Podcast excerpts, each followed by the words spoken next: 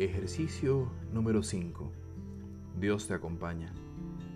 Hoy, desde la mañana, haz cuenta que Dios te acompaña a todas partes. En realidad, así es. Él está siempre con nosotros, en todas partes, pero hoy vas a tomar conciencia de ello. Como dice un salmo, Señor, tú me escudriñas y me conoces Sabes cuando me siento y cuando me levanto. Observas si voy saliendo y, o si me acuesto. ¿A dónde iré lejos de tu espíritu? ¿A dónde podré huir de tu rostro? Ahora mismo, concéntrate en la presencia de Dios con respeto. Él está aquí y te mira con una mirada quieta y amorosa. Intenta quedar un rato en paz bajo esa mirada, aunque no digas nada. Y, si quieres, háblale de lo que te nace. ¿Cómo te sientes durante el día al pensar así? A ratos, en la compañía constante de tu Dios.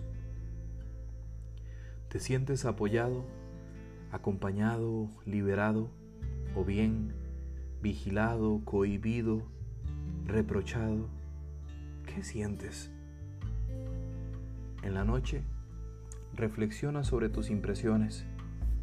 ¿Pudiste pensar frecuentemente que Dios estaba contigo? ¿Te hizo bien el tomar conciencia de su constante presencia? ¿Volverías a hacer el mismo ejercicio mañana? Si sientes el deseo, hazlo. Hazlo cada vez que puedas te será muy provechoso. Mientras, agradece lo que ha pasado hoy. O bien, ¿te resultó incómodo el tener a Dios presente? ¿Por qué? ¿Tienes ganas de reprocharle algo a Él? Si es así, háblalo con Él. Él tiene paciencia para escuchar tu desahogo. ¿O será que eres tú el que se siente culpable ante Él?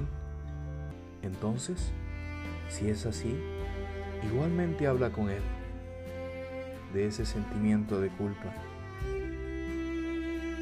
Él tiene paciencia para escucharte. ¿Te parece corresponder a algo real o no encuentras nada? Si hay algo en tu vida que debiera cambiar, ¿no podrías comenzar a actuar sin demora para cambiarlo? ¿Algo te lo impide?